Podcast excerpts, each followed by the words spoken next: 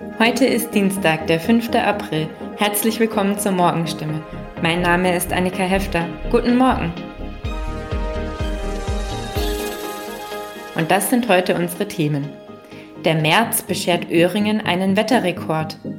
Einer der Autoren der Studie Die Grenzen des Wachstums ist zu Besuch in Heilbronn. Und baden-württembergische Kliniken bereiten sich auf die Ankunft von Kriegsverletzten aus der Ukraine vor.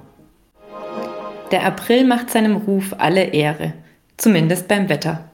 Drei Zentimeter Schnee am Samstag früh in Öhringen, Minusgrade und dann wieder strahlender Sonnenschein. Im März war es dagegen recht beständig, aber dafür zu warm und zu trocken, wie die Wetteraufzeichnungen in der Region zeigen. In Öhringen gab es sogar einen Rekord. Seit Aufzeichnung der Wetterdaten 1947 hat die Sonne dort noch nie so lange gestrahlt wie in diesem März. 237,7 Stunden, um genau zu sein. Das sind 30 Stunden mehr als im bisherigen Rekord aus dem Jahr 2003. Im Durchschnitt hat die Sonne in Öhringen also täglich siebeneinhalb Stunden gestrahlt.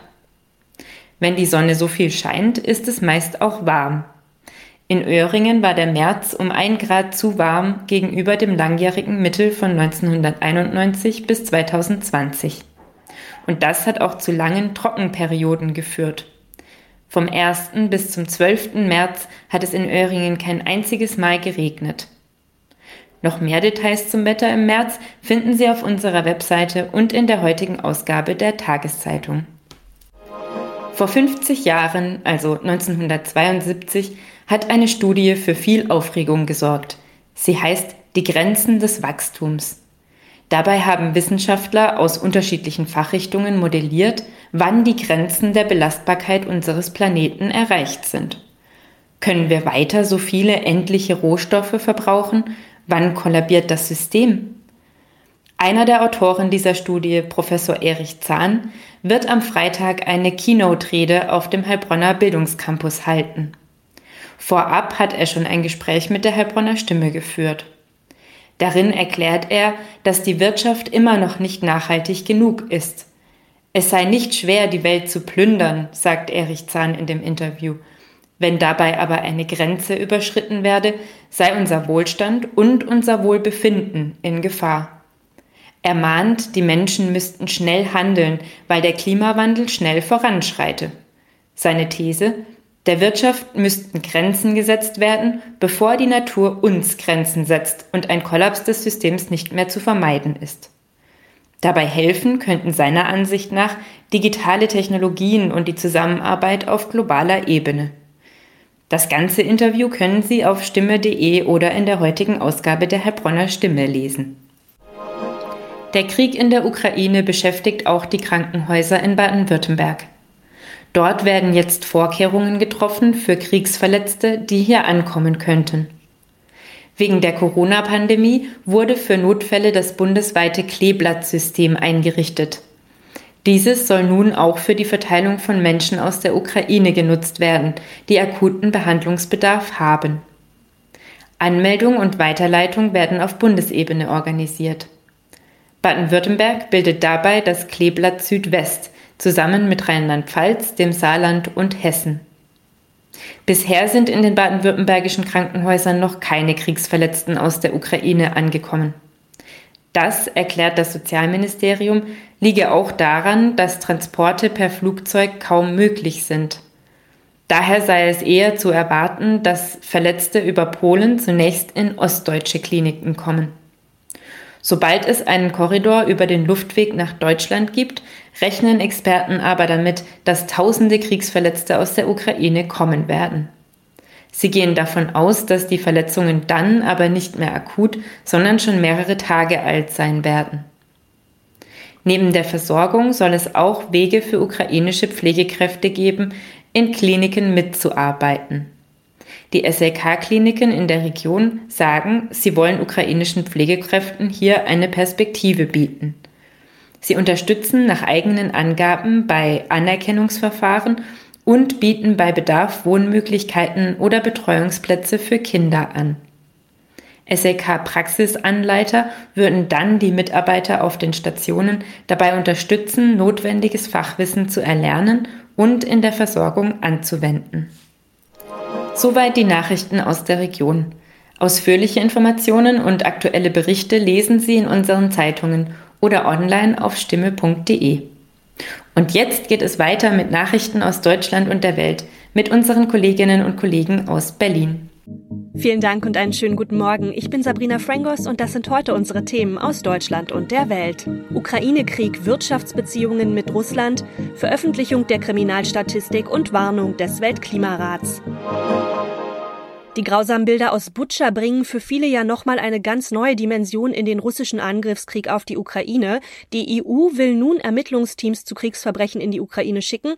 Derweil steigt der Druck auch, härter gegen Russland vorzugehen. Ulf Mauder mit den Infos aus Moskau. Russlands Vizeverteidigungsminister Fomin hat sich hier heute in Moskau mit dem UN-Vertreter Martin Griffiths zu Gesprächen über die Lage in der Ukraine getroffen. Dabei beklagte Fomin, die Ukraine werfe der russischen Armee zu Unrecht Verbrechen vor. Russland wies mehrfach zurück, etwas mit den vielen in Butscha gefundenen Leichen zu tun zu haben. Unterdessen gehen die blutigen Angriffe Russlands in der Ukraine weiter.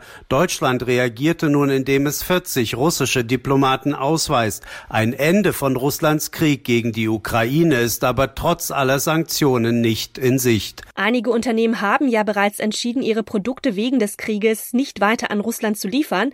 Andere gehen ihrem Geschäft aber auch noch ganz ganz normal weiter nach. Doch ist das moralisch eigentlich vertretbar und wie sollte man als Verbraucher in Deutschland am besten handeln, um ein reines Gewissen zu bewahren? Wir haben mit Professor Klaus-Jürgen Grün gesprochen. Er ist Experte beim Ethikverband der deutschen Wirtschaft.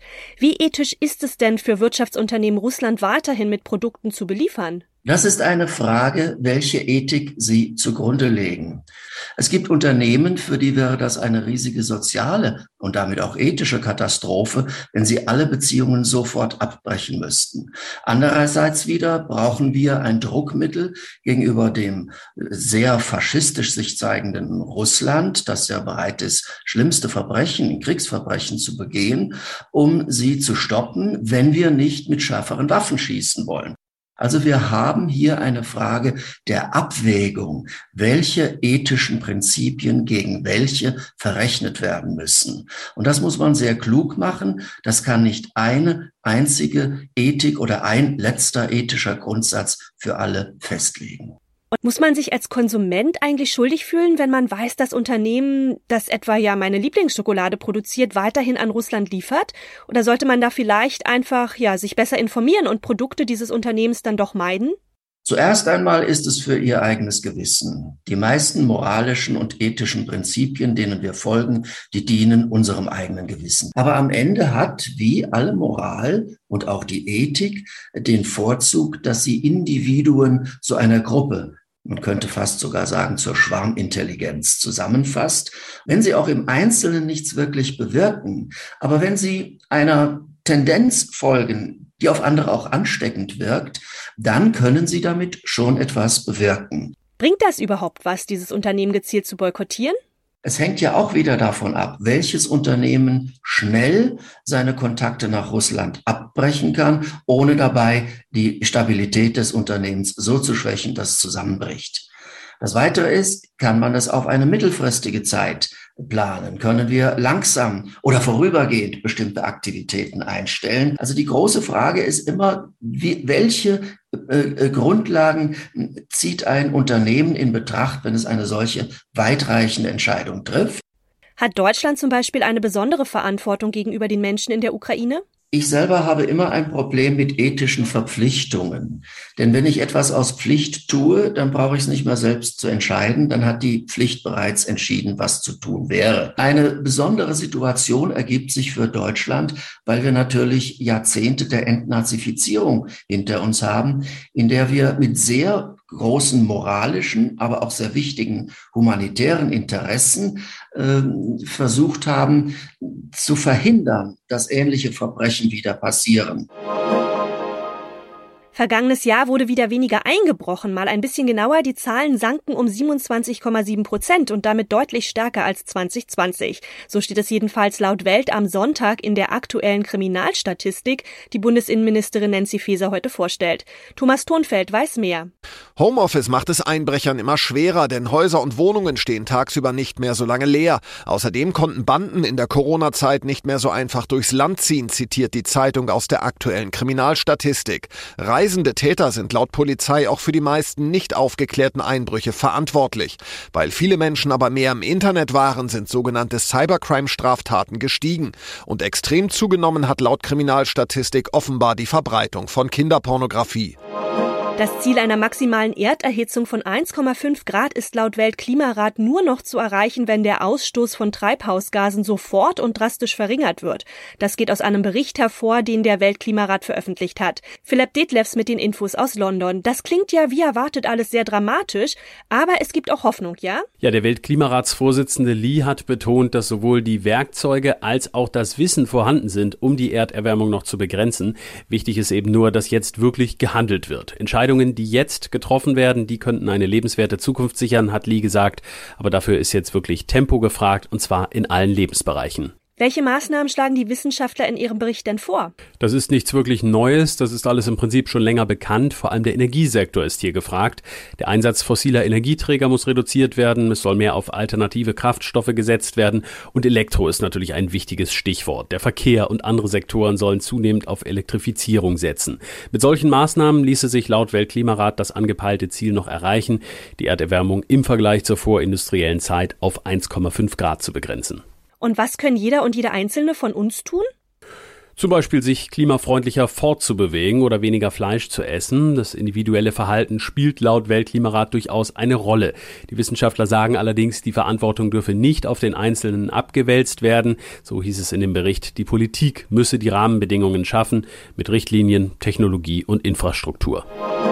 In unserem Tipp des Tages geht's um Edelgemüse. Die Spargelbauern in Deutschland stehen nämlich schon in den Startlöchern. In einigen Regionen wurde bereits angestochen und der erste Spargel geerntet. Sobald es wieder wärmer wird, dürfte es dann in allen Regionen losgehen.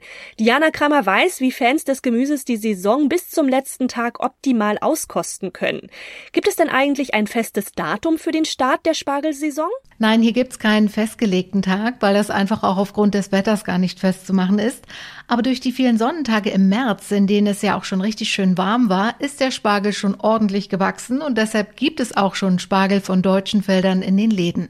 Anfang bis Mitte April ist hier immer das Zeitfenster für den Auftakt Offiziell zu Ende ist die Spargelsaison dann am Johannistag und das ist der 24. Juni. Nun ist ja alles teurer geworden. Gilt das auch beim Spargel? Naja, traditionell ist es so, dass der erste heimische Spargel generell immer etwas teurer ist, weil eben das Angebot noch nicht so groß ist. Im Schnitt lag der Kilopreis während der Saison im letzten Jahr bei 12 Euro. Jetzt zum Auftakt kann er aber auch schon mal 15 bis 18 Euro das Kilo kosten. Das ist auch ein bisschen abhängig von der Qualität.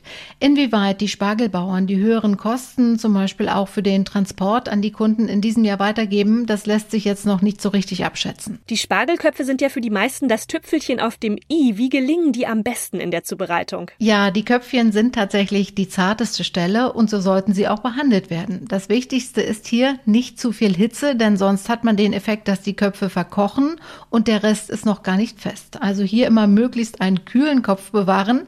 Dafür sind Spargeltöpfe perfekt geeignet, weil die Köpfe dann nicht im Wasser Wasser stehen und nur sanft im Dampf garen. Und wer den Spargel lieber grillen möchte, Köpfchen immer an den Rand legen, da ist es nicht ganz so heiß. Geschmäcker unterscheiden sich ja. Es gibt ja die Fraktion Butter und auch die Fraktion Sauce Hollandaise. Gibt es denn auch noch andere Alternativen? Ja klar, der Kreativität sind hier keine Grenzen gesetzt. Eine zarte Weißweinsoße mit Butter und Zitrone harmoniert zum Beispiel wunderbar mit dem Spargelgeschmack. Dazu unbedingt das Spargelwasser nutzen, denn da ist ganz viel Aroma drin. Dazu passt auch Fisch wunderbar, vielleicht mal eine gute Alternative auch zum Schnitzel. Und eine andere tolle Kombination ist Spargel mit Erdbeeren. Auch das harmoniert wunderbar als Salat. Für mich auch besonders mit grünem Spargel. Bisschen weißes Balsamico dazu, Pfeffersalz und eine Prise Zucker. Das ist dann wirklich ein Genuss. Und das noch, wenn es dunkel wird, gehen die roten Lichter an und die Damen in den Schaufenstern nehmen ihre Plätze ein und bieten ihre Dienste an. Die Rede ist natürlich vom Rotlichtviertel in Amsterdam. Das ist weltberühmt und zieht nicht nur Kunden an, viele schlendern auch einfach gerne durch das sündige Viertel, um mal zu gucken. Nach der langen Corona-Pause trudeln inzwischen auch wieder mehr Touristen ein, aber seit Jahren gibt es Kritik, vor allem an dem oft zügellosen Partytourismus. Das Viertel soll langfristig umziehen, und zwar raus aus der Innenstadt. Bettina Wisser mit den Infos aus Amsterdam. Die Pläne, die gibt es ja schon länger. Warum will die Stadt das Viertel überhaupt umverlegen? Es ist zu voll. De Wallen, das ist der älteste Teil von Amsterdam, das sind echt sehr schmale Gassen und Grachten und das ist mit den Millionen Touristen, die hierher kommen, einfach nicht mehr haltbar. Leute, die da wohnen, klagen und Prostituierte auch, weil sie sagen, dass viele Touristen nur gaffen. Das ist wie im Zoo. Und es gibt viele betrunkene Partys rund um die Uhr. Und die Stadt sagt, dass die Frauen auch geschützt werden sollen vor Respektlosigkeit. Und in dem neuen Erotikzentrum soll es auch mehr Platz geben. Wie soll die Innenstadt denn dann aussehen? Die Schaufenster prägen das Stadtbild ja schon mit. Ja, es gibt zwei Befürchtungen. Einerseits, dass noch mehr Billigläden kommen, Snackbars, Souvenirshops, oder aber, dass es zu schick wird, überhip. Denn man darf ja nicht vergessen, dieses Viertel ist seit fast 400 Jahren eben auch ein ganz normales Wohnviertel, wo alles nebeneinander lebt. Also Prostitution und Nachtclubs, aber eben auch Kindergärten, Tante-Emma-Läden, kleine Cafés. Und die Angst ist eben groß, dass der Massentourismus das alles schluckt. Woran hakt es denn bei den Plänen? Ja, zunächst muss überhaupt eine Alternative gefunden werden. Wo soll das neue Erotikzentrum hinkommen? Und dann gibt es Widerstand. Prostituierte, die wollen nicht an den Rand der Stadt verbannt werden und sagen, das ist auch gefährlich, da gibt es keine soziale Kontrolle. Und viele Bürger sind der Meinung, dass Amsterdam seinen Ruf verspielt als liberale, tolerante Stadt. Dennoch soll im Sommer endgültig entschieden werden. Das war's von mir. Ich bin Sabrina Frangos und ich wünsche Ihnen noch einen schönen Tag. Bis morgen.